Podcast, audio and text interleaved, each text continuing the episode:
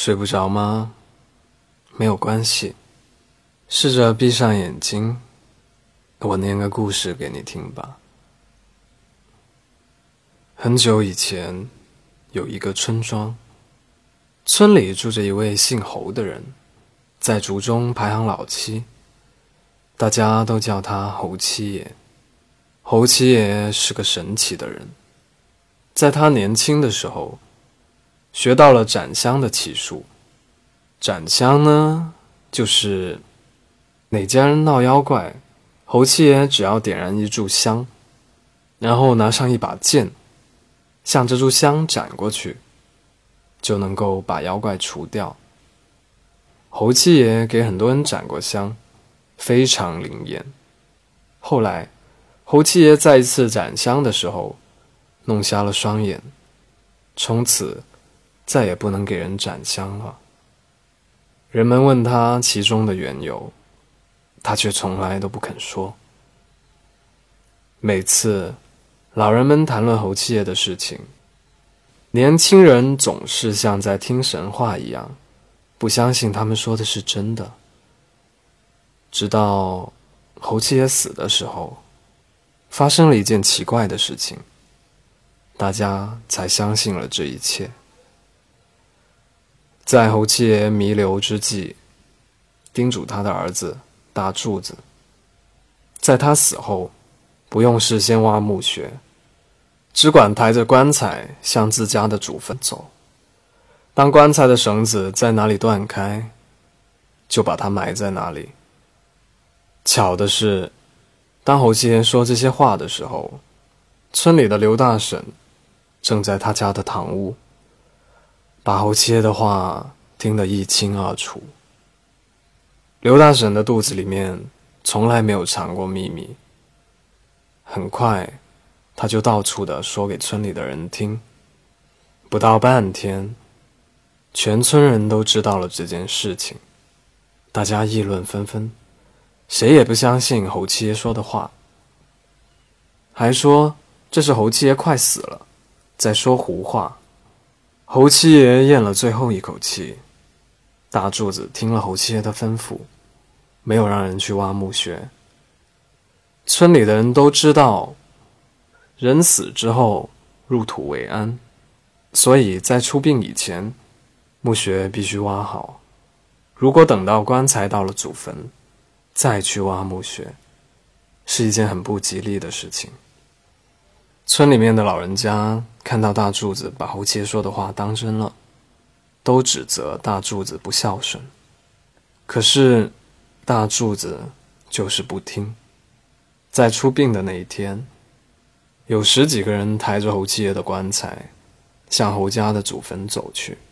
人们想看个究竟，所以看热闹的人非常多。他们跟在送葬的队伍后面，不时地盯着杠绳看。绳子又粗又结实，怎么可能断掉呢？就在人们议论纷纷的时候，只听到“啪”一声，杠绳突然就断了，棺材“咚”的一声落了地，把在场的人们都吓了一大跳。就在人们还没有反应过来的时候，只听到大柱子喊道：“伙计们，快挖墓穴啊！”几个小伙子立刻用事先准备好的铁铲，在棺材落地的地方挖起了墓穴，然后将侯七爷的棺材埋葬在那里。直到今天，侯七爷的坟墓还在那里。那个地方不但地势好，而且景色美。最令人惊奇的是，村里前后经历了几场大暴雨。多次的扩田修路，这个坟地都没有受到丝毫影响。再说大柱子的生意一直兴隆，而且乐善好施，受到了村民的爱戴。村里的人都推荐他当村长，带领村民脱贫致富。他们想起了侯七爷临死前说的话，才知道侯七爷说的。并不是胡话，就赶紧问大柱子：“这到底是怎么回事？”于是，大柱子道出了其中的玄机。原来，当年的黄鼠狼精、狐狸精特别多，经常有人被这些家伙上身，被控制了一年，说胡话、打人，还有些人被他们折磨得疯疯癫癫，直到疯死。侯七爷当年年轻气盛，他讨厌那些害人精，发誓一定要惩戒他们。侯七爷听说村子百里外的黄师傅有斩香的奇术，这个功夫很厉害，只要烧上一炷香，观察烟的走向，就可以辨出是什么妖在作怪，再闭眼跟他沟通。如果是迷途知返的妖怪，在斩香人的规劝下，都会溜之大吉，隐居山林，省去了斩香人的很多功夫。也有不知好歹的妖精，无论斩香人如何劝说，都无济于事。斩香人就用手照着香，用力的砍过去，妖孽就必死无疑。侯七爷决定拜黄师傅为师，于是告别家人，长途跋涉的去拜师学艺。侯七爷到了百里外，遇见了几位村民。从他们那里打听到了黄师傅的住处，村民们听说侯七爷所来的目的，都劝他打消这个念头，尽早回家。其中一个村民劝道：“黄师傅从来都不收徒，曾经有人给了黄师傅一大笔钱，想拜他为师，黄师傅都没有同意。你带了多少钱啊？”侯七爷摸了摸身上。除了半个馒头，一分钱都没有了。他却拍拍胸脯，高声说道：“我虽然没有钱，但是我有正义。”那些村民听了，笑了笑，无奈的摇摇头走了。侯七爷来到了黄师傅家的门口，敲了敲门，走出一位鹤发童颜。很精神的老人家，这个人正是黄师傅。黄师傅打量了一下侯七爷，还没等七爷说明来历，就抓着侯七爷的手说：“你身上有一股不凡之气，将来定会造福百姓。你愿意做我的徒弟吗？”侯七爷一听，急忙下跪拜师傅。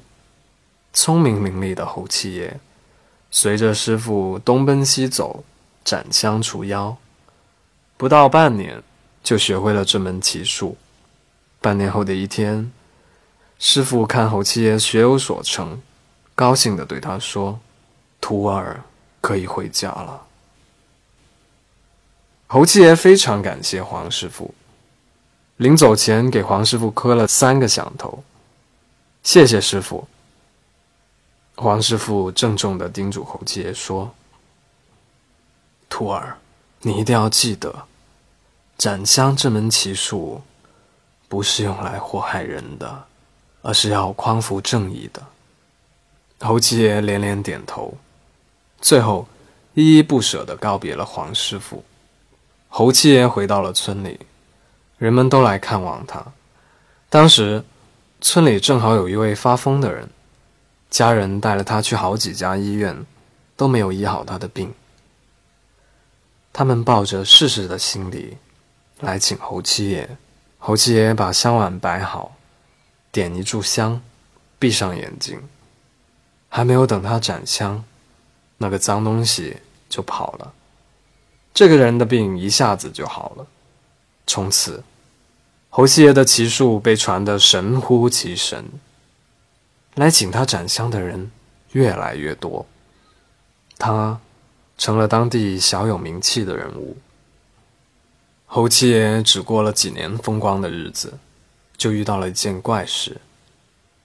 那天，有一位衣着体面的人，自称是大财主李元霸的大儿子，他想请侯七爷为他父亲斩香。侯七爷讨厌这个目中无人、作恶一方的坏蛋。但是，他们有权有势，又得罪不得，所以就坐上了他家的马车，随他们去了。侯七爷刚一落地，就被带到一个房间，一位瘦骨如柴的老头，正躺在床上，双眼紧闭，气若游丝。他就是李财主。李财主气喘吁吁地说：“我不惜重金请郎中为我看病，他们都说我没有病，想必……”我家有什么妖孽在作怪？如果，如果你能把他赶走，我，我会分一半的家产给你。一半的家产是一笔非常大的财富。侯七爷他一听，来了兴致，就拿出了一个香碗，在碗里盛满香灰，然后点燃了一炷香。观察烟的走势，判断着妖孽的来历，然后闭上眼睛，嘴里默念着什么。人们发现他的眼皮不时的在跳动。每次侯七爷的斩香都在短时间内完成，很快就可以找到那个奄奄一息的妖怪，或是一只黄鼠狼，或是一只狐狸。可是这次，侯七爷却迟迟不肯出招，而且双手一直在发抖。老财主催促道：“侯先生，动手吧！事成之后，我会兑现诺言的。”侯七爷深吸一口气，发起功来。就在他即将斩香的时候，有一位老太太飘然而至。侯七爷辨出他是一只千年狐妖，心想：此妖一定是来求他饶命的。谁知道狐妖对侯七爷说：“侯师傅，没想到你被财富迷住了双眼。你可知道李财主是做什么生意的吗？”侯七爷摇了摇头。狐妖接着说：“他家仓库里堆满了野兽的皮毛。”山上的野兽都快被全杀死了，我可怜的孩儿们都成了他刀下的冤魂。他们靠卖野兽皮毛发了财，又用这些钱年年置地。村里的人都成了他的雇工了，还赖着村民的工钱不给。你为什么还要去帮他呢？侯七爷和狐妖在沟通，周围的人。却看不出其中的门道。看到侯七爷一副疑迟的样子，就小声议论道：“侯七爷为什么还不动手呢？恐怕道化还不够高啊！”还有人说道：“哈哈，一定是他害怕了吧？”侯七爷最听不得别人瞧不起他。当他听到人们的嘲笑，心里沉不住气了，又想到。狐妖是妖孽，更加坚定了斩香的决心。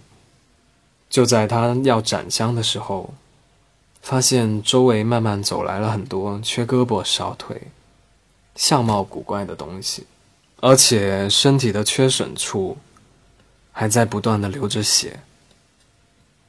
他们齐刷刷的跪在侯七爷面前，侯七爷心一软，手停在了半空中。李财主情急之下，露出了丑陋的嘴脸，大声喝道：“快斩呀！不然我斩了你全家！”侯七爷咬咬牙，猛地睁开眼睛，只见香碗轰一声冲出一股火，当时就弄瞎了侯七爷的一双眼睛。侯七爷捂着眼睛喊道：“我道化不高，帮不了你们。”李财主一家非常生气，但是看到侯七爷为了这件事弄瞎了一双眼睛，也只好放他回家。后来，失去眼睛的侯七爷再也不能给别人斩香了。其实，侯七爷那天是能够成功斩香的，但是他发现连妖都能分辨出是非对错，自己为什么要帮一个恶人呢？于是，他决定不帮助李财主了。